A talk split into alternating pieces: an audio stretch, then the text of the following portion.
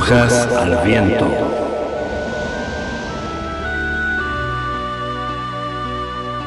Brujas al Viento, un programa de participación abierta pensado para brujos, brujas y personas de la magia.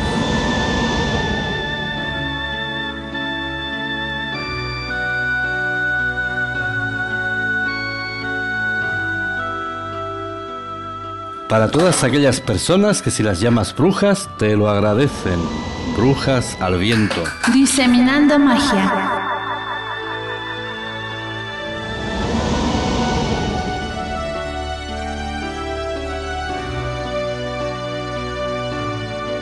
Brujas al viento en radiobrujas.es. Los micrófonos y nuestros teléfonos están abiertos.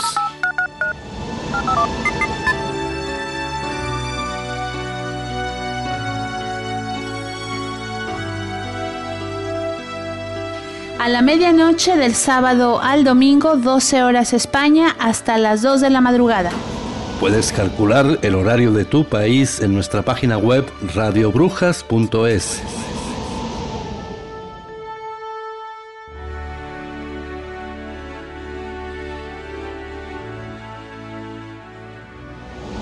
Radiobrujas.com ahora tiene una hermanita, radiobrujas.es. Brujas al viento.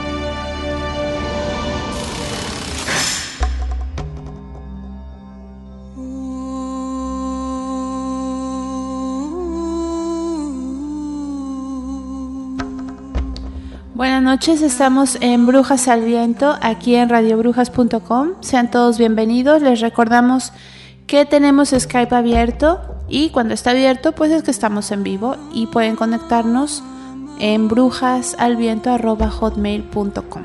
Esta noche vamos a estar hablando de el hombre más malvado del mundo, Alistair Crowley. Los, eh, los que quieran participar, pues ya saben, las líneas están abiertas. Buenas noches, Julio.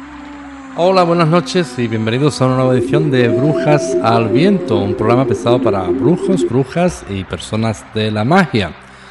Eh, comenzamos aquí una serie de programas dedicados a los grandes personajes del ocultismo. Esta noche con Alexer Crowley. Si a muchas personas probablemente no, no les suene, pero si les digo que fue el maestro de Gerard Garner, pues a lo mejor quizás les suene un poco más. Y si consideramos a Gerard Gardner como el padre de la Wicca moderna, pues a lo mejor le va sonando un poco más. Personaje polémico, eh, controvertido, muy, muy polémico, pese a su tiempo. Y las tuvo, y tuvo varios encuentros con la mítica orden, la famosa Golden Dawn. Pues a lo largo de este programa, pues haremos, eh, trataremos de trazar un perfil del personaje absolutamente interesante, polifacético, polémico, carismático y realmente Alexis Crowley aporta muchísimas, muchísimas cosas al mundo de la magia tal como lo conceptuamos ahora mismo en el siglo XXI. Buena parte de lo que entendemos ahora mismo como la magia la debemos a Crowley. Sin Crowley existiría un vacío muy importante, pese a su apariencia extrambótica, pese a sus números de circo, pese a todo esto, eh, que él, como le gustaba llamarse, el hombre más malvado del mundo. Pues detrás del happening, de la fiesta, de la fanfarria, existía también un profundo investigador. Pero bueno, a lo largo del programa iremos, intentaremos eh, trazar un perfil bastante útil del personaje que resulte divulgativo.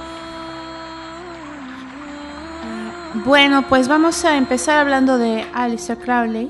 Vamos a, meternos en, pues en profundidad en su biografía Eh, a veces pues han cobrado especial renombre dentro del mundo del ocultismo personas que por sus estudios e investigaciones han destacado en tan árido y enigmático campo. En otras ocasiones han sido practicantes eh, los magos, los brujos, los etcétera, ¿no? Entonces son los que han cobrado una significativa popularidad tanto por sus escándalos como por su singular personalidad. Tal es el caso del inglés Alistair Crowley, recordado dentro del mundo de la magia y de lo esotérico, como un ser aberrante, aunque dotado de un extraordinario talento eh, para las ciencias ocultas. Crowley rompió con todos los moldes ritualísticos entonces establecidos. Ese ha sido su gran, gran problema. Si por un lado procuró asimilar los conocimientos clásicos más diversos, pues por otro no vaciló en mejorar tales prácticas, introduciendo fórmulas nuevas y practicando la magia verde hasta niveles que rayaban en la obsesión erótica. Fue muy criticado, muy atacado y calumniado, pero él no se inmutó jamás, incluso Encontraba cierto placer en ser el blanco del odio de una sociedad que consideraba eh, caduca y fuera de tiempo. Ello ayudaba además a realzar su enigmática figura de mago, puesto que él mismo había adoptado los apelativos del hombre más malvado del mundo y la gran bestia 666, haciendo referencia con esta cifra al anticristo que pregona el Apocalipsis. Para comprender parte la actuación y mentalidad de este mago que pese a sus extravíos rayó en lo genial, penetrando en planos mentales y mágicos en los que, bueno, pues nadie había osado entrar antes. Hay que recordar que nació el 12 de octubre de 1875, el año en que Elena Blavatsky y su compañero el coronel Olcott fundaban en Nueva York de Theosophical Society, o sea, la Sociedad Teosófica, y por aquella época se hallaba en pleno auge el movimiento espiritista en todo el mundo. Las hermanas Fox eh, pues se asombraron con sus experiencias y las investigaciones de William Crookes eh, sobre el espiritismo pues eran seguidas con gran interés por el público mientras las sectas y sociedades secretas abundaban por doquier y hacía pocos meses que había fallecido otro extraordinario ocultista, el francés Eliphas Levy, autor de varios libros de magia, entre los que destaca Dogma y Ritual de Alta Magia. Em, Crowley vino al mundo en un periodo de enorme efervescencia místico-esotérica, por ponerle un, un hombre en un momento en que la intensa inquietud por el secreto y lo oculto alcanzaba cotas muy elevadas. Eh, menudeaban las sectas revolucionarias, los textos teosóficos, los escritos sobre misas negras, los escándalos de los grupos espiritistas y la propagación de doctrinas orientales que abrían al hombre la ventana de un mundo tan sorprendente como enigmático. Hasta entonces, eh, férreamente cerrado por el absolutismo cristiano, pues Crowley eligió este mundo y despreció tan públicamente como pudo el falso puritanismo que hasta entonces había sido el espejo de la sociedad inglesa y en parte occidental, en ese marco mágico espiritual se desenvolvió la personalidad de Crowley, rebelándose contra todas las normas sociales y religiosas hasta el punto en que él mismo se creyera la gran bestia. El verdadero nombre de este singular mago era Edward Alexander Crowley y había nacido en Leamington, Warwickshire, en Gran Bretaña, pero en 1895, cuando tenía 20 años de edad, decidió desprenderse de su nombre de origen, al que consideraba pues poco menos que una estupidez familiar, y adoptó el sobrenombre de Alistair, en realidad Alistair, la forma gaélica de Alexander, con el que sería mundialmente conocido. Y bueno, en, en, el verano de 1898, Crowley se marchó a Suiza para hacer escalada, a lo cual era pues tan aficionado como escribir poemas. En Zermatt, en los Alpes suizos, conoció a un inglés llamado Julian Baker, eh, que era estudioso de los fenómenos ocultistas. Los dos tenían conocimientos alquímicos y pronto eh, pues trabaron una fuerte amistad y juntos con sus conocimientos esotéricos pues empezaron a hacer muchos experimentos. De regreso a Londres, Baker presentó a Alistair a un joven químico llamado George Cecil Jones, que era miembro de la sociedad mágica denominada Hermetic Order of the Golden Dawn, la orden hermética del alba de oro.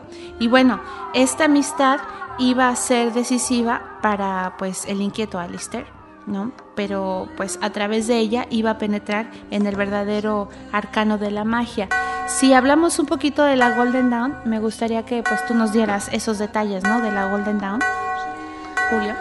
Bueno, pues la, mítica orden eh, de Golden Dawn, que recordemos todos, pues por ejemplo el famosísimo eh, Tarot Rider nace en su seno en 1920, por ejemplo es o era una sociedad secreta dedicada a la enseñanza de la magia entre un grupo de personas muy selectas.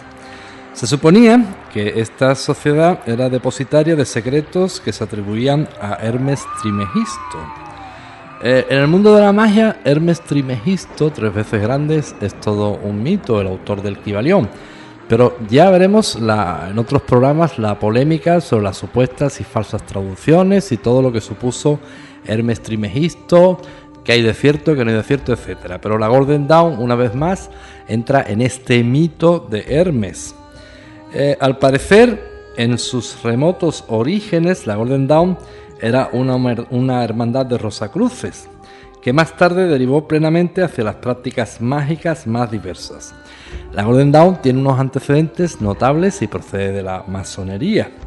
Hacia 1850, con la muerte de algunos de sus miembros más sobresalientes, la sociedad pareció eclipsarse, pero cobra un nuevo empuje en la década de los años 80. En su primera etapa, la Golden Dawn había contado entre sus socios a ocultistas tan famosos como el propio Eliphas Levy, Ragón, Kenneth, Mackenzie y Fred Hockley. Y de los miembros de esta segunda época hay que distinguir a personajes tan conocidos e importantes como el poeta Yeats, el escritor de temas sobrenaturales Argenson Blackwood, el genial literato del mundo del horror y de lo inexplicable Arthur Machen, Bram Stoker, el creador literario de Drácula, la actriz Florence Farr, el ocultista Dion Fortune Austin Osman Speer, Alan Bennett, Samuel Leidel, McGregor Mathers, William Wynne Westcott y Sax Roner. En 1884 la sociedad entró en posesión de un misterio manuscrito, perdón, un misterioso manuscrito que fue descifrado por McGregor Mathers, quien sucedió a Westcott, una autoridad de la Cábala, como cabeza visible de la Golden Dawn. Mathers tradujo y publicó en inglés Las clavículas de Salomón y el libro de la magia sacra de Abra Merlín el Mago. Fue en esta orden donde Aleister Crowley se inició en la alta magia, empezando a subir el fantástico pero también penoso camino que había de conducirle a la cima de lo sobrenatural. Fue aceptado como miembro el 18 de noviembre de 1898 comenzando por el grado cero, como neófito. Tal como sucedía entre los masones y los rosacruces, en la Golden Dawn había varios grados de miembros y los jefes eran secretos, aunque existía una cabeza visible de la orden. La graduación de miembros era la siguiente. En el primer orden teníamos a los neófitos con el grado cero, seguido del celator con el primer grado, Theoricus con el segundo grado, Practicus con el tercer grado y Philosophus con el cuarto grado. En el segundo orden tenemos Minor con el quinto grado, Adeptus Major con el sexto grado y Adeptus Exemptus con el séptimo grado. Es en diciembre del mismo año de su ingreso que Crowley alcanza el grado de Celator. Después obtuvo el de Theoricus y dos meses más tarde el de Practicus. Es en mayo de 1899 que ya era filósofos, lo que da una ligera idea de su capacidad para asimilar conocimientos mágicos, por los que sentía una verdadera obsesión, sobre todo desde el punto de vista práctico. No había ritual ni invocación que no se atreviera a realizar, por peligroso y obsceno que él mismo resultara, especialmente cuando escaló los grados del segundo orden. Dispuesto a cruzar todas las fronteras humanas y de la mente, pensando en la proyección astral, tomó las más exóticas drogas que, según la tradición mágica, podían abrirle las puertas del mundo que se hallaba detrás del velo de la materia. Empleó opio, cocaína, hashish y pronto su existencia se transformó en una serie de éxtasis, abominaciones, perversiones, mágicos, sexuales y distintas audacias, desafiando a la opinión pública de todos los países que recorrió. Vamos a hacer una pequeña pausa y volvemos en un momento, no se vayan.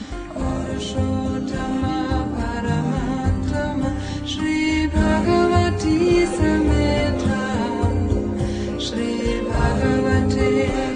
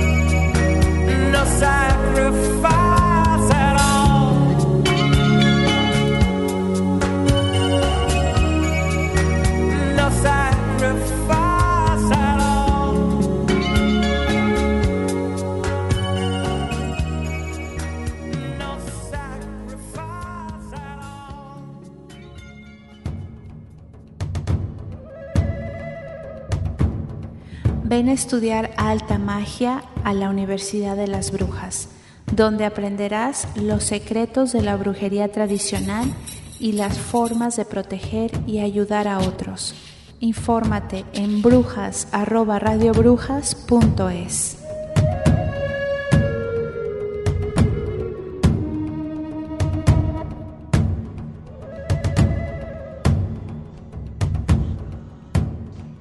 Estamos de vuelta aquí en Brujas al Viento en esta noche de sábado para el domingo, ya Día de la Candelaria en México y en América e Involk para el mundo pagano. un saludo a todas las brujitas que no sean paganas y que celebran el Día de la Candelaria y un saludo a todas las brujitas y brujitos paganos que celebran Involk en el hemisferio norte y Lunasad en el hemisferio sur. Bueno, pues vamos a seguir con el tema de Alistair Crowley y vamos a, platicar un poquito sobre una guerra que estableció él con una persona clave en el mundo de la Golden Dawn. En su búsqueda de nuevos secretos místicos y mágicos, Crowley viajó entre los años de 1901 y 1902 por la India, Ceilán y Egipto con una gran cantidad de escritos y apuntes sacados de los más raros grimorios y regresó a Inglaterra, aislándose en sus tierras en Boleskine cerca del lago Ness, esto pues en Escocia, ¿no? Allí había montado un templo en el que efectuaba los rituales mágicos prescritos por Abraham Melin o la obra de Abraham Melin en su magia sacra y que eran imprescindibles para entrar en contacto con los entes del plano astral o espíritus superiores. Poco tiempo más tarde, cuando tenía 28 años, contrajo matrimonio con una viuda llamada Rose Kelly. La pareja pues se fue de viaje de novios por varias ciudades europeas hasta que llegó a El Cairo. Una vez allí, Alistair convenció a Rose para que pasaran una noche en la Cámara Real de la Gran Pirámide. Siguiendo ancestrales rituales, evocaron al dios Thoth, tuvieron extrañas visiones y Crowley salió de la Gran Pirámide convencido de que se encontraba en el buen camino para desarrollar sus poderes mágicos y así entrar en contacto con las fuerzas superiores invisibles que los rodean. El matrimonio prosiguió eh, su viaje hasta Ceilán, pero en 1904 regresó a El Cairo, donde alquiló toda una planta cerca del Museo de Boulac. Ahí Crowley llevó a cabo una serie de ceremonias mágicas para invocar a Thoth, el dios egipcio de la magia, y en medio de extrañas y sorprendentes circunstancias, eh, una potencia angélica que respondía al nombre de Aiwas dictó a Alistair el libro de la ley, The Book of the Law, eh, o Liber Legis en el que se predice la destrucción de la civilización tal como la conocemos y proporciona una guía para formar una nueva era. Alistair se consideraba el ser elegido para enseñar el nuevo camino, la fuerza mágica que había de servir de antorcha a la nueva civilización, pero su credo solo fue aceptado por una minoría, aunque actualmente los acontecimientos mundiales parecen darle la razón. Eh, bastante intenso, ¿no? Imagínate que te vas de, de luna de miel a a la cámara de la Gran Pirámide Egipcia. Bueno, pues era un tiempo en el que esas cosas se podían hacer, lo mismo que pernoctar en la Alhambra de Granada. Pues imagínate. Eh, qué lujo! Pues imagínate, imagínate. Me imagino. Entonces, eh, considerando que reunía eh, mayores méritos que MacGregor Matters para dirigir la Golden Dawn, dio los pasos necesarios para minar la personalidad de, MacGregor. Entonces, eh, vislumbrando la ambición de Crowley, Mathers utilizó todos sus conocimientos ocultistas para enfrentarse a su rival y el resultado fue una terrible guerra mágica entre los dos colosos del ocultismo inglés. Qué fuerte. El orgulloso Mathers despreció totalmente las revelaciones hechas por el ángel Aiwas y Crowley y le y bueno, le envió por medio de rituales de magia negra una serie de demonios para que le atacasen. Al parecer, dichos rituales demoníacos fueron sacados por Mothers del libro de Abramelin. El resultado fue que la camada de sabuesos de Crowley murió misteriosamente y el criado se volvió loco tratando de matar a Rose. Alistair, armado con un arpón de pescar salmones, logró encerrar al demente en el sótano, de donde lo sacó eh, pues la policía.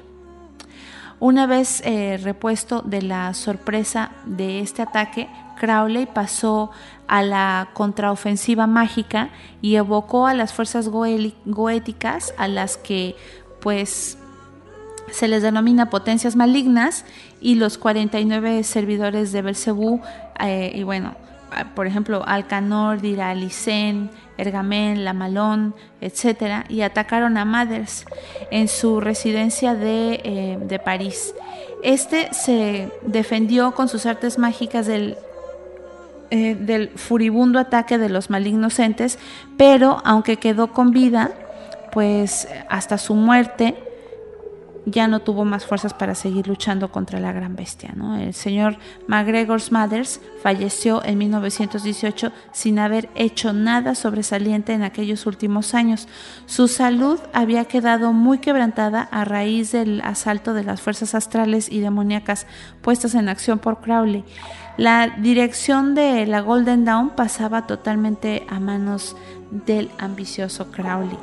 Eh, Rose, que estaba dotada del don de la clarividencia, pues pudo presenciar el ataque de dichos entes malignos y los describió a Crowley, quien incluyó eh, las descripciones de algunos de ellos en su obra de, mm, déjame te lo traduzco en español, The Zen Garden of eh, Abula de Satiris of Cyrus, El jardín perfumado de Abula, el satírico de Shiraz, eh, que es una especie de enano de cabeza muy grande, orejas largas y labios pues muy babosos, ¿no? De un verde bronceado y nominón, una especie de medusa grande y esponjosa con una mancha verdosa y luminosa, cual si se tratara de un obsceno revoltijo. Entonces, eh, así estuvo la, guerra mágica.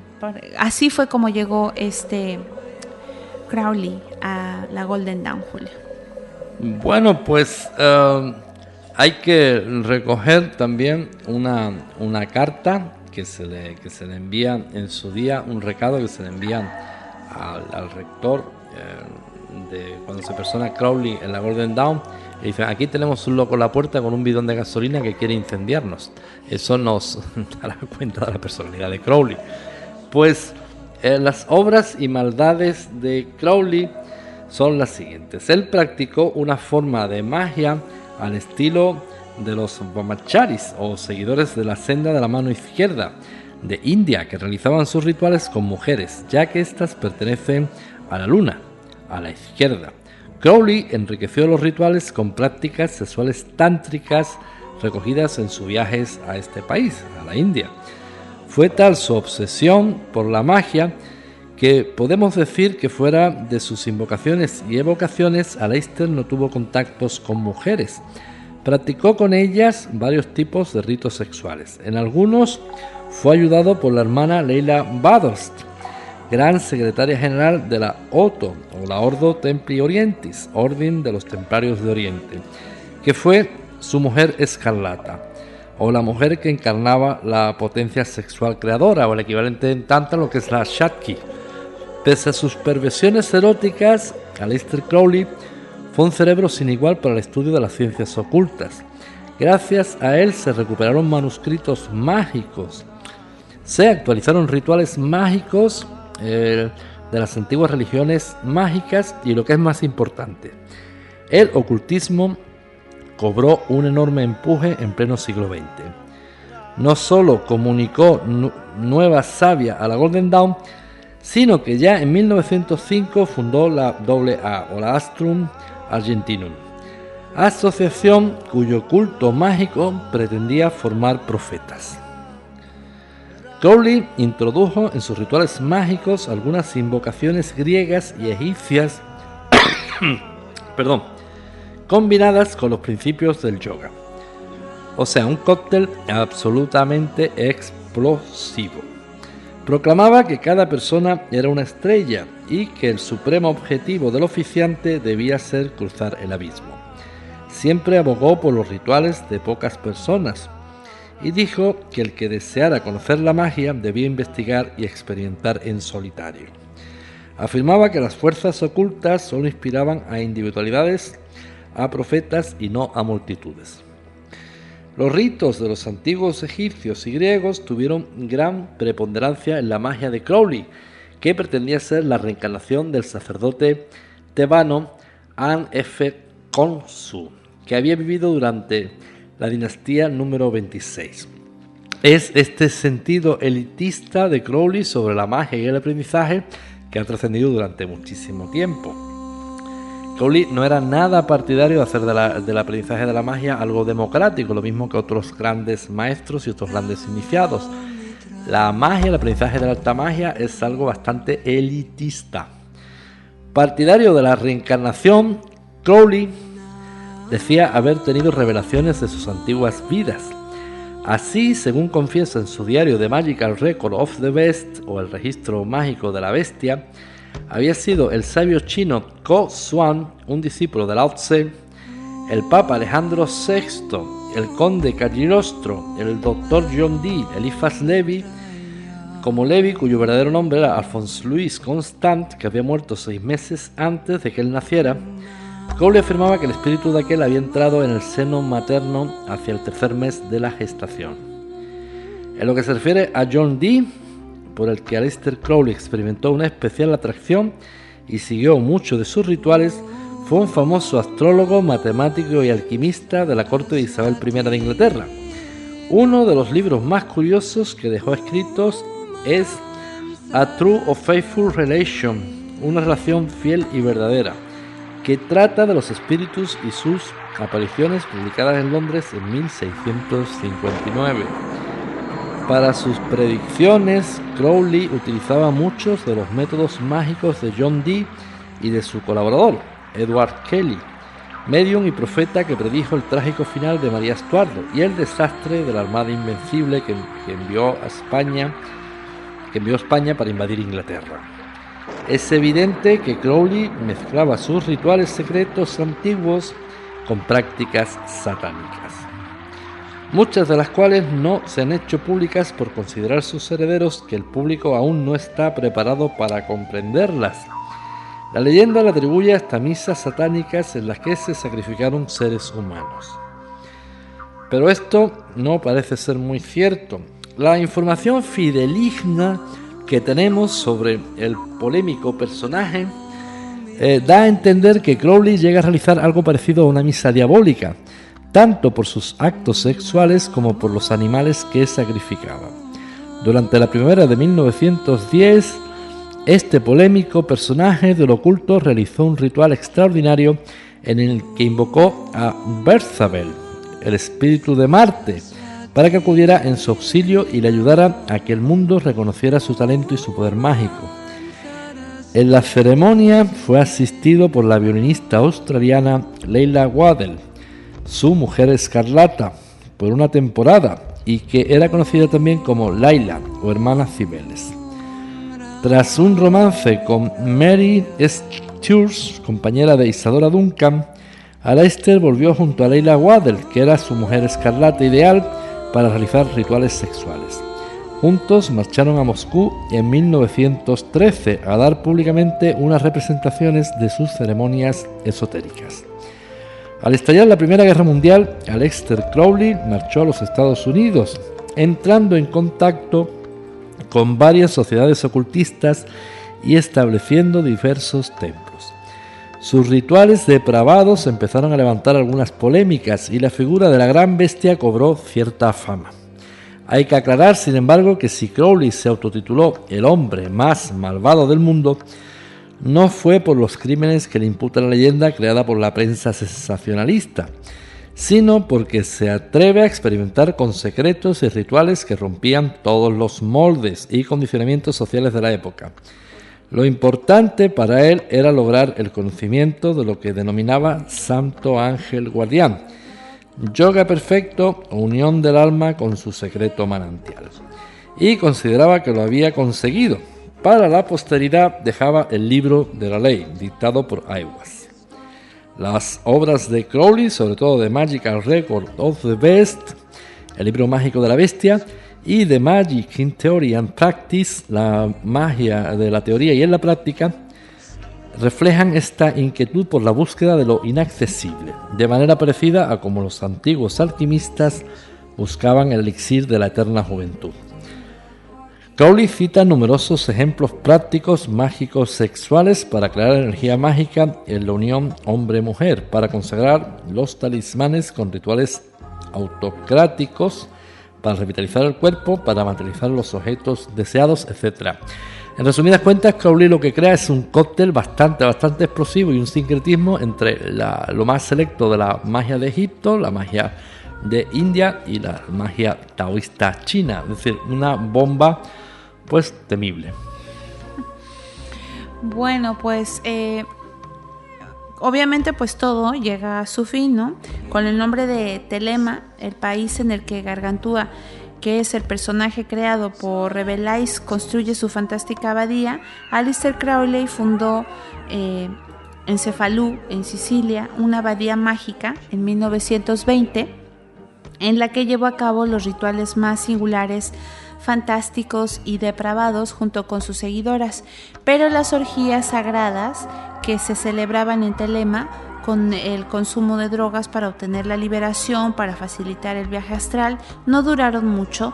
Varias de las hermanas tuvieron que ser hospitalizadas y en 1923 el gobierno italiano expulsó del país a Crowley, clausurando la abadía ocultista en la que pues había intentado penetrar los arcanos de las fuerzas astrales sin reparar en medios ni en barreras morales de ninguna clase.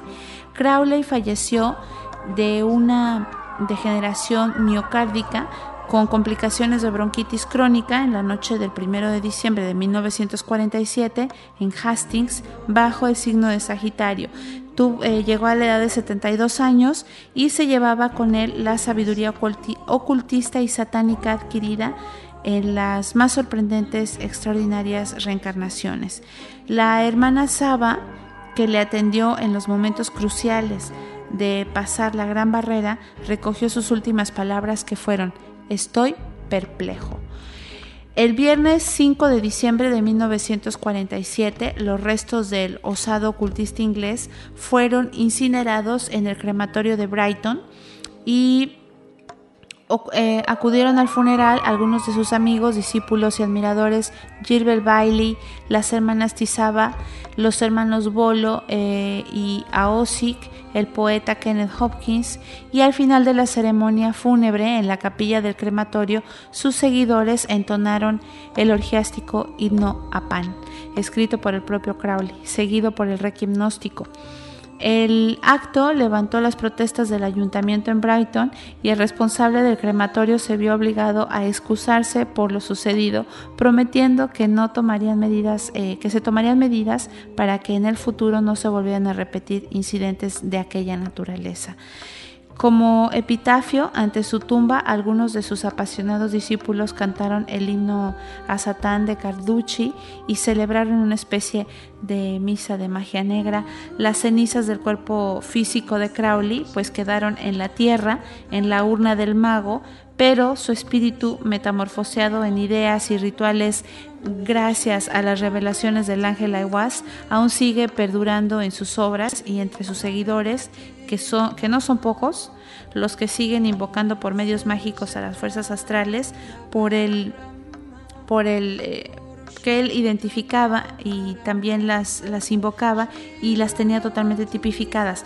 Las fuerzas ocultas que se hallan tras el telón de la apariencia real del mundo. A los ocultistas actuales, ya citados eh, pues en diferentes programas pues vamos a, añadir nombres por ejemplo como la gran sacerdotisa de un joven londinense que se llama Eleanor Bond, los satanistas eh, Martin Slammers y Albertus Van de Plas que han celebrado muchos rituales en Inglaterra, Lilith Sinclair gran, gran sacerdotisa de un joven, el sumo sacerdote Greenville Russell Gow, que practica rituales de magia blanca primordialmente, y la gran sacerdotisa Celia Russell Go, de, que era compañera del anterior y especialista en rituales de fertilidad, y Morgan Lafay y Malucine El expertas en rituales de magia blanca, pero poseedoras a la vez de terribles secretos de magia negra. El espíritu de Aleister Crowley, por lo tanto, no ha muerto y la semilla que él pues plantara empieza a dar sus frutos y bueno, ya a estas alturas de, la vida ya hemos visto muchos eh, intentos ¿no? de, rituales que ha hecho algunos hermanos del mundo del paganismo. Y bueno, sus escritos y doctrinas son más apreciados que nunca para los practicantes del ocultismo. Así que, pues bastante interesante, Julio. A mí me, llama mucho la atención. Crowley, entre muchísimos méritos, entre muchísimas cosas, es quien activa eh, la, la, Ouija tal como la, conocemos hoy en día y con el mismo formato. No siempre la Ouija tuvo el, mismo formato. La Ouija procede del antiguo Egipto. Pero Crowley la adapta a su mundo, trasciende, la hace más eh, funcional, más eh, asequible al siglo XX y es tal como la conocemos. La Ouija se practicaba en el antiguo Egipto, pero de una forma muy distinta entre dos personas con los codos y las rodillas. Pero es un sentido distinto la Ouija, la adaptación que hace Crowley pues ya hemos visto los resultados. Es decir, la, la, Ouija tal como la conocen ustedes ahora mismo en el siglo XXI procede del de, desarrollo de Crowley, no el invento de Crowley. Crowley lo que hace es una adaptación de la, de la mítica Ouija en Egipto. Es un personaje sin el cual la magia, la alta magia en el siglo XXI mm, carecería de muchas cosas. Bueno, pues por no decir, sin Crowley no, no existiría eh, Garner como fundador del mundo Wicca. Existiría otro Garner, porque no habría sido maestro de, Crowley. Crowley, pese a ser tan polémico, tan, tan recalcitrante, actúa como un verdadero catalizador de una Golden Dawn que estaba completamente aburguesada. El conocimiento, el estudio de las ciencias ocultas a últimos del siglo XIX, principios del XX, estaba reservado a una élite, una élite burguesa. Recordemos que, por ejemplo, en el siglo XIX eh, físicos como Faraday eran absolutos eh, aficionados al mundo, especialmente de la tradición espírita, el espiritismo. Y toda una serie de gentlemen, caballeros de la sociedad británica, en sociedades secretas, estaban ligados al mundo del estudio de las ciencias ocultas. Es este mundo ya que a principios del siglo XX ya llega bastante anquilosado, el que Crowley conmociona hasta el punto que físicamente llega Crowley con un bidón de gasolina pretendiendo quemarla con el down. O sea, estaba re loco. Pero bueno, re loco. Eh, a mí Crowley se me representa de alguna forma a Salvador Dalí. Dalí no solamente era genial, tenía que parecerlo. Dalí no bastaba que fuera genial, Dalí tenía que, que ser Salvador Dalí era el actor de Dalí, sobreactuaba. Pues Crowley vendría a ser algo bastante parecido. ¿eh? Sí, a mí me parece que pues era bastante, eh, pues fue bastante atrevido a, sobrepasar los límites, ¿no? De las reglas establecidas del mundo del ocultismo y bueno, en base a todas sus experiencias, pues se hicieron muchos avances, ¿no? Y hubo un gran desarrollo también. Algo que no ha trascendido porque todavía hay muchos secretos alrededor de la vida de Crowley, especialmente los herederos no sueltan prenda. Y nosotros especialmente le hemos perdido la pista al testamento de, Crowley. El testamento de Crowley no es todo lo que se conoce. Eh, sospechamos Crowley tenía una defensa. ¿Cómo no tener una defensa si Crowley estaba manejando, eh, mire, manejaba el hermetismo por un lado de, Egipto, el Egipto que trasciende a, últimos del siglo XIX, principios del siglo XX, que no es el Egipto este turístico tal como lo conocemos hoy. Habían elementos de magia muy secretos que hemos conocido por otros viajeros entrañables, pero que en esa época todavía había acceso a ellos. Eh, toma elementos de la magia de Egipto eh, condensada. Después toma elementos secretos de India y secretos tántricos. Los secretos tántricos no solo se refieren al sexo, atención. Los secretos tántricos son muy importantes en el ejercicio de la alta magia. No solamente tiene por sentido el camino sexual. Ese es el error. Cuando aquí en Occidente conceptuamos, hablamos de, de tantra, Siempre pensamos en el sexo. No es eso. Es un error y una miopía absoluta quedarnos solo en eso. Pues Crowley va tomando elementos de Egipto, elementos tántricos, elementos de la magia taoísta china y hace un cóctel que en teoría tenía que estar llamada la propia destrucción de Crowley.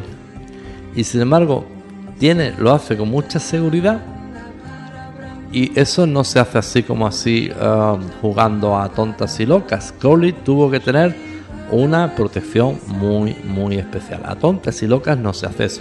Y eso es lo que todavía no trasciende. Y eso es parte del eh, testamento y de la herencia de Crowley que solo tienen los herederos. Bueno, mira, vamos a hacer una pequeña pausa y volvemos aquí a Brujas al Viento.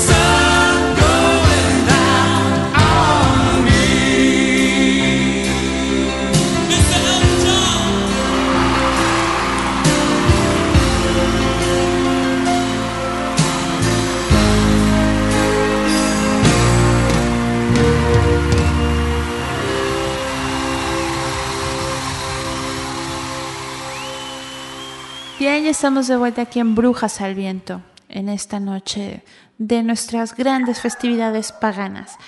Em, antes de irnos, ¿verdad? Vamos a, explicarle un poquito a las personas que, no practican el paganismo y que les da curiosidad saber qué es Simbol, qué es Luna qué celebramos los paganos, las brujitas wicanas y, y brujitos también. Imbolc es un festival celta que se celebra el primer y segundo día de febrero, iniciando el tiempo de la purificación. Se considera para nosotros el final del invierno, ya que aunque todavía hace frío, los días pues se empiezan a alargar en cuanto a la luz, ¿no? Simbólicamente es un tiempo de renovación. El día de Imbol también se le denomina Brillantia en honor a la diosa Brigitte, que es la diosa del fuego. Durante Imbolc, esta diosa se transforma de una, eh, lo que llamamos nosotros las diosas ancianas, de una diosa anciana vestida de negro en una, en una novia virginal ataviada de blanco y pasa así de la muerte a la nueva vida.